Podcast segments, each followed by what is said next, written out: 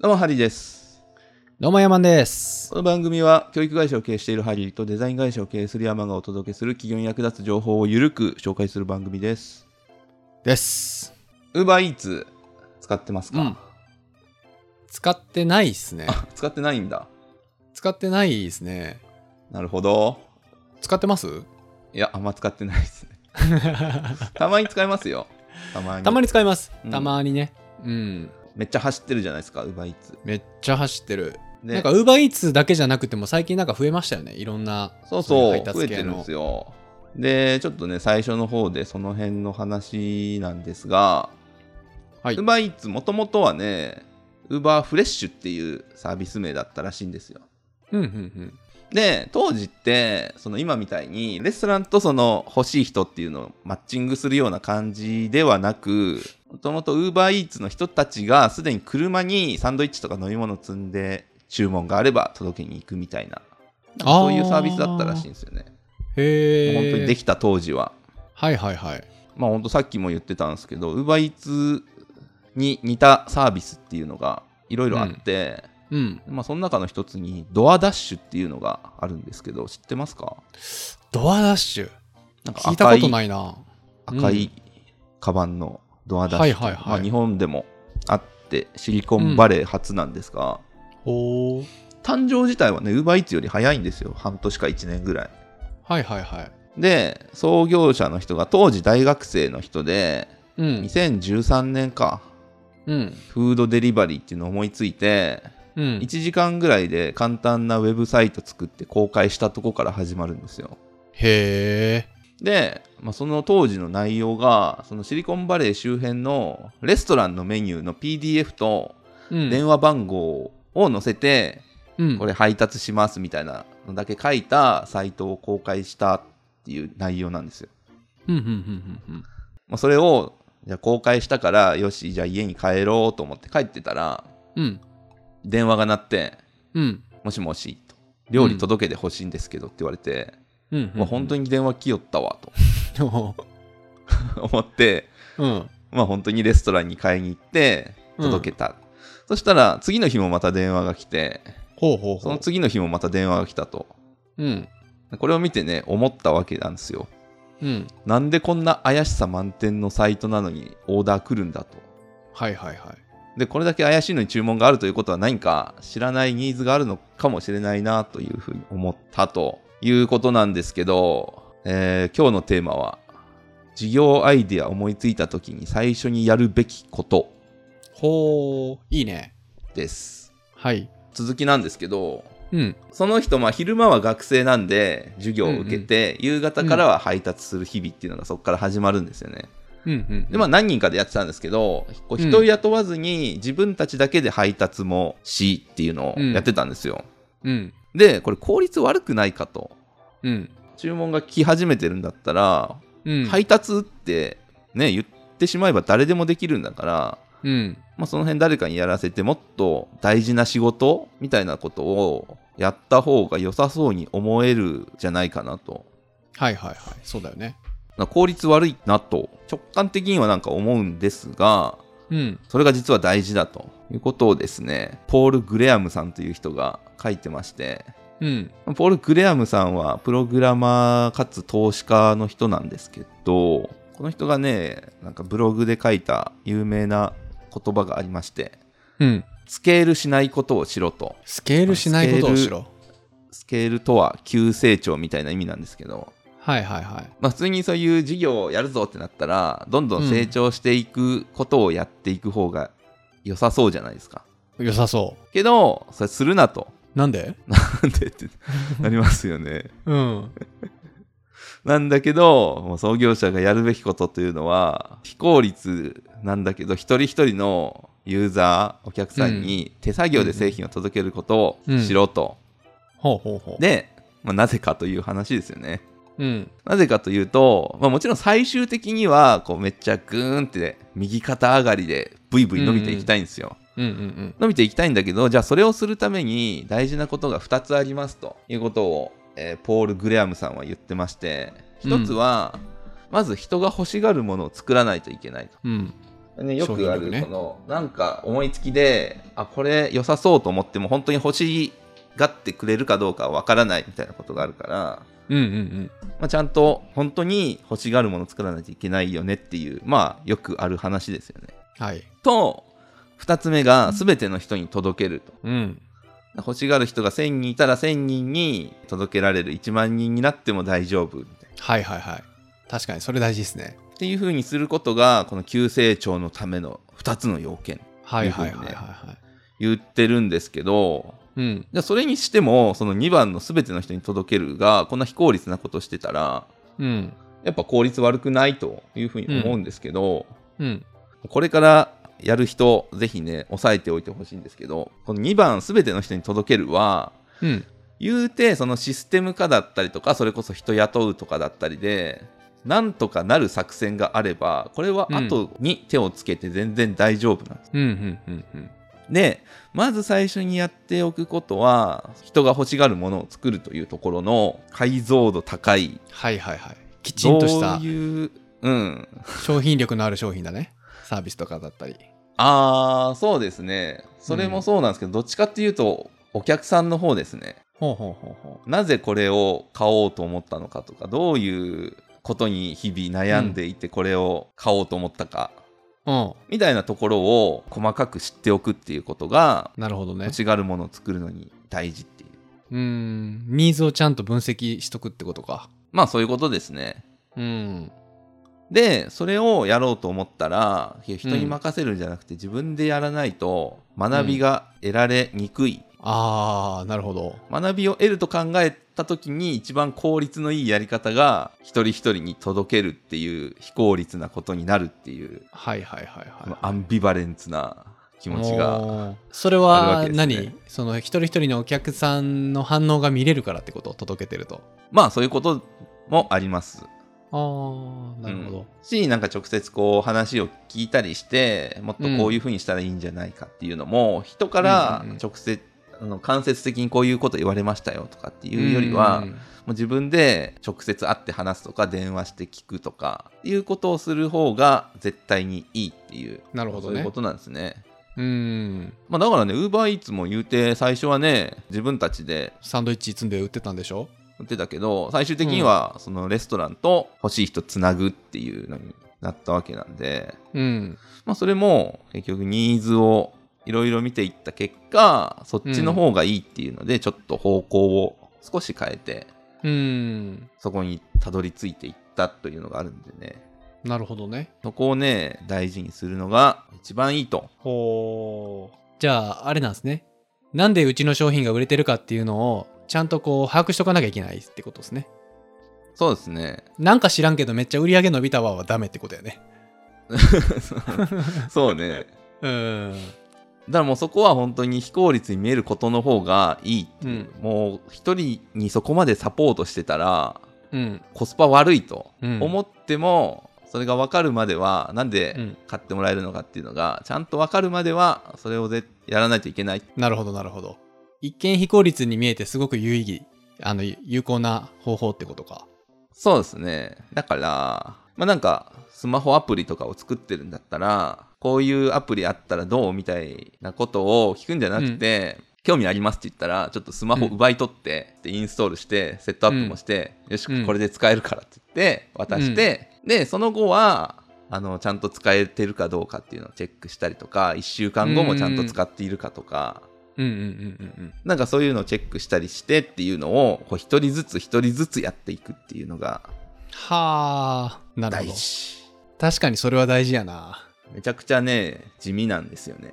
うーん。だからもう楽して稼ごうと思ってる人は、う、こういうんこと、こういうね、スタートアップみたいなのには向かないかもしれないんですが、なんかそのデザインとかってさはい。まあ飲食店にそのランチポスター作ってって言われてランチポスター作りましたとうん。本当はダメなんですけどまあ作って納品されて入金されたら一旦終わりなんですよね仕事としては、はいはい。だけど今の話だとそのランチポスターによってどんだけランチの売り上げ伸びたのかとかうん。その次の課題は何なのかみたいなのをちゃんとリサーチしなきゃいけないってことだよね自分の足使ってあー、そうですね。デザインで言うと、最近、あれ流行ってるじゃないですか。あの、キャンバキャンバーキャンバーって知ってますなんかその、オンラインでー、うん自分の好きなようなチラシとか名刺とかほうほうほ画う像とかをうん。作れるやつ。へえ、そんなんあんのアドビじゃなくって。ア ビじゃなくて。へえ、で、あれとかは、多う分んそういうお店やってる人とか、絶対名刺だったりとか、ショップカードうんうとんうんうかん、ポスターとか、チラシとか、うん。必要になるじゃないですか。絶対必要ですもんね。必要になるけど、まあそこまで、それこそお金をかけられないとか、自分である程度作れるんだったら作りたいみたいな需要うがんうんうん実はあるんじゃないかっていうところから、うんうん。これか。もう自分たちで、そのデザイナーの人に頼まなくても、うん。作るというところに需要があるんじゃないかっていうのを考えてやったんじゃないかっていうねなるほどね。いや、こういうのいいっすよね。いやなんかどんどんレベル上がってきてクオリティがうんうんうんうん。昔いいやかにもだったじゃないですかなんかもう青空の写真とかしかないはいはいはいはいはい。いや、でもね、僕こうなっていくと思ってましたよ。数、 数年前から。出た出た 数年前から本当に思ってました。これは。デザインとかこうみんなできるようになってくると思いますよね。そうですね、うんかカメラと同じだと思います。あーカメラは確かに携カメラ帯電話にそう、今さ、やっぱプロのカメラマンはすごいですよ。やっぱその光の当て方とか、その広告に使うようなカメラってやっぱ素人には撮れないんですけど、でも、趣味でその一眼レフ持ってて写真上手い人なんてゴロゴロいるじゃないですか。うんで、まあ別に趣味でやってなくっても、今スマホの機能がすごいの良くなってきてるから、もうポートレートとかやったら勝手に奥ぼかしてくれるし、みたいな。うんあんなんで、いい写真撮ってインスタにガンガン上げてる人たちもたくさんいるじゃないですか。うんなんか技術の進化、テクノロジーの進化と、その、うん例えば写真とかだったら SNS で今写真が撮るのがもう当たり前なスキルになってるじゃないですか。なんかインフラが、そういうインフラとか、そういう環境が整えば、もう必然的にみんなそうなっていくと思ってました。持ってました思ってました。だってさ、今、若い子のさ、動画作るスキルとかさ、めちゃくちゃ上手じゃない ?TikTok とかさ。ああすごいですよねあれ見てたら、これ、これ、学生の素人がこんな上手に作るんだ、みたいな、構成力とかさ、すごいなと思って見てますよ、俺僕は。ねうん、うんだし、だからデザインとかもね、そういう風になっていくんだろうなと思ってたら、これですよ。ごめんなさいね、話がそれで。いえいえ何の話だっけ、まあ、だからあれですね、非効率なことをやっていこうっていう話ですね。ああそうですねうん。非効率なことといえばえっ、とピンタレストって知ってますかいや知ってます、知ってます。画像のブックマークサービスみたいな、うんうんうん。うんあるじゃないですかまああれも最初は結構地味な非効率なことをしてたんですけどうん。クイズですはい。何をしてたでしょう出たこの手のクイズなんか俺ねとずれててとんちんかんなこと言っちゃうんですよねこ いれやでもねその方がいいと思います、これ多分ねこ本当うんこれだけで分かったらすごいピンタレストうんあれってだからじ自分の好きな画像を保存ししとくんですよね保存する機能なんですよねうんうーんいやもう普通に考えるとそういう好きな画像をただただブックマークする機能サイトやったんじゃないですかサービスやったんじゃないですかあサイトなんですけどその初期の人たちを集めるための施策みたいな、初期の人たち初期のユーザーをうん、あー集めるためにやったことまあ一番多い他の会社のパターンだとそれこそアップルとかだと、アップルワン作って、うん要はギークな人が集まる展示会みたいなところに行ってああ知ってもらってだから興味持ってくれる人を探したみたいなうこーんとがあったりとか、うん俺だったらピンタレストっていうサービス自分で持っててまず最初にお客さん集めるために何するかと言いますとですね今パッて思いついたんがグラビアアイドルとかのファンクラブと かに行っていろんなグラビアアイドルを見比べれるみたいな感じにしてそういう人たち集めるかなあーだからそれをだからモデル事務所に行ったらいいのかもしくはそういう写真を販売してるそういうコアな販売店に営業をかければいいのかちょっと分かんなかったんですけどうんうんうんまあなんかあれって写真を比較検討できるみたいなところが一つのいい機能だと思うんですよはいだからそのグラビアアイドルをこうバーって並べて楽しむみたいなおっさんホイホイみたいなサイトおっんさんホイホイみたいな。違うね違うねで、ま じ、まあ別に真面目でいそくと、れでもうんあー建築事務所とかに行って、うんその、自分がつ、あー、でもこれ微妙だな。いや内装をこう一覧で見れるとかね、考えたんだけど、これちょっと微妙ですね。あうーん。やっぱグラビアアイドルかな。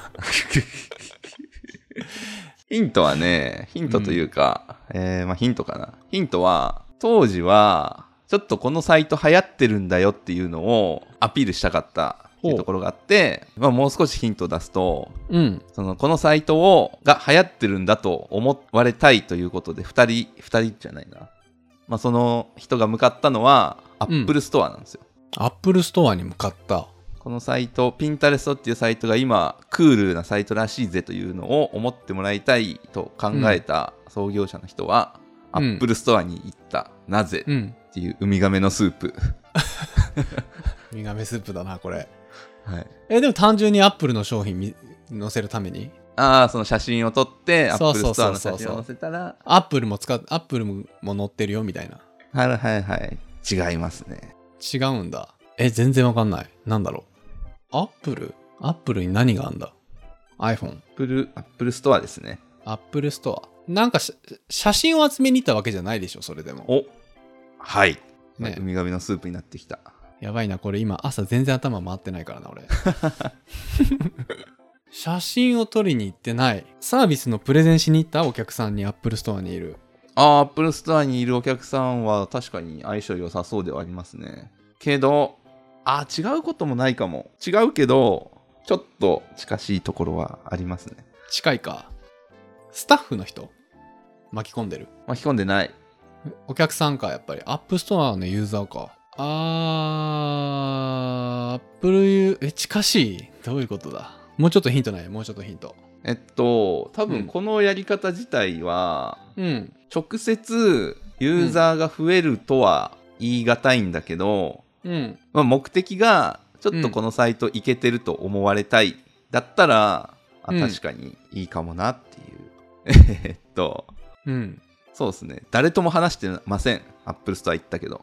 え、その、フライヤー置いたとかそういう話でもないでしょあー、近い。近いんだ。なんかその、アップル買った時にこのアプリダウンロードしてね、みたいな。あー。仕掛けあー、それの方がいいかも。それの方がいいかも。答え言おうかな。うん、わかんない。例えば、あの、うん展示されてる、まあ、Mac とか iPhone とかあるじゃないですか。うん、うん。あれ、のサファリで表示されるページをうん。全部 Pinterest に変えて帰っていくっていう。あそしたら、こう、アップルストアに来たお客さんが、ー。うん。 Mac パカって言って、ひら見たら、うん、あ、ここもピンタレスト見てる、こっちもピンタレスト見てるな。えーっていう、このサイト流行ってんのかって、なんならアップル公式でこのサイト見せてるのかな。ああなるほどねでもスタッフ気づいたらなんでこれピンタレスト立ち上がってんねんってなるよ ねそうですね、だから最終的に怒られたんで、怒られるまでやり続けたっていう。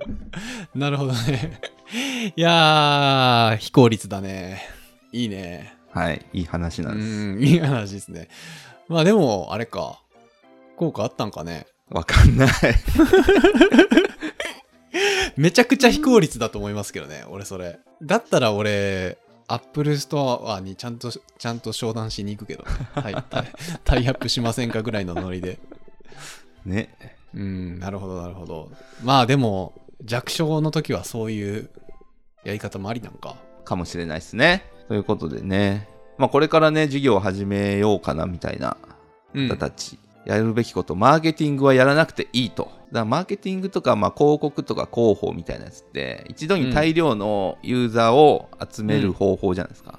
まあ、それはやマスですかららねなくていいし、むしろやるなと。もうそういうのやっていいのは、そういうなんかアップルだとか、えー、任天堂みたいな、もう熱狂的なファンがついてるところは、まあそれでもいいが、そうそう、うんうんうん、お前らみたいなペーペーは、うん、まず、ずはその熱狂的なファンを一人作るところから始めなさいへえ。そのためにはもう一人ずつ。つ直接会って使ってもらえる状態にしてっていうのをひたすら繰り返していく。なるほど、なるほど。なんかあれよね、はい。今の話聞いて思い出したんがさ、キングコングの西野さんああ、って言ってるじゃないですかあれなチケット手売りかな。ああ、そうそう、チケットなんかあの人、わざわざなんかツイッターかなんかで連絡取って、あの手渡ししてたんですよね、一枚一枚。はいはい、やってましたね。なんああ、何そうですね、あんな千枚感じですね。ねう、ん。なんかあの人の持論は、その手渡ししてしたお客さんは、なんかずっとファンになってくれるから、こっちの方が効率がいいみたいな、結果的に効率がいいみたいなんで、すごいなんか熱狂的なファンたくさん作りましたもんね。そうですね、確かにあれは理にかなってますね、この今の話には。うーん、うん、なるほどね。そういうのが大事ってことか。うん、まあでも今ね、話ちょっとそれるかもしれないですけど、LTB でしたっけ LTB、なんかリピーターの顧客満足度みたいな。あるじゃないですか、 言葉。言ス葉。タートアップ用語だ。でしょーあるでしょ LTV、こ LTV 障だ。害。障害顧客価値かな。障害顧客価値か今それが超大事って言ってるじゃないですかみんなはい、ねえその何かっていうとそのいリピーターをいかに作るかがすごい重要だという話ですよねそうですね、その LTV は、お客さんが、一人のお客さんが生涯でトータルいくら払ってくれるのかっていうので、んうんいやでもね僕これめちゃくちゃ大事だと思いますわうん、リピーターをいかに作るかってだって僕の会社の売り上げもやっぱりそのお客さんつながりのあるお客さんってまあ言い換えればリピーターさんじゃないですかいかにリピーターさんを作るかがもう商売の肝やなと思います飲食店やっててもそうだと思うし飲食店なんか7割ぐらいリピーターさんで成り立ってんじゃないですかねだからそういう意味でもその常連さん作るっていうのはそういう非効率なことやっていくっていうのはまあいいかもしれないそうです今ね。自分で喋りながら気づいたけど効率いいことやってて常連さんって作るのもなんかね難しそうですもんね、そうですね。店長がわざわざお客さんの前にいて挨拶するとかねありますもんねレストランとか行ってもねああ、はいはい、ありますね。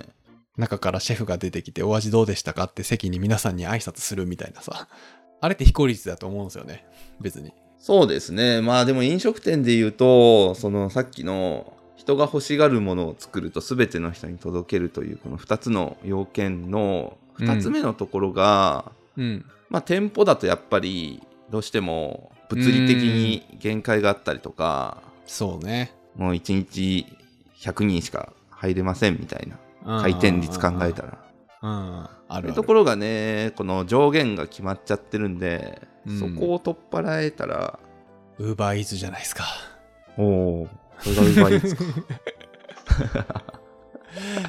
はい。はいってことでね、ってことでまあこれからね、事業始める人たちいたらですね、最初から効率化しようと思わずに、まずは一人一人に会って話を聞いてというところから始めるのが大事ということでした。はい今回の感想をメールまたは Apple Podcast のレビューでお待ちしています。2人でコメント欄をすべて読んでいますので、今後の番組をより良くするためにあなたの感想をお待ちしています。お待ちしています。はい、それではまた次回お会いしましょう。さよなら。さよなら。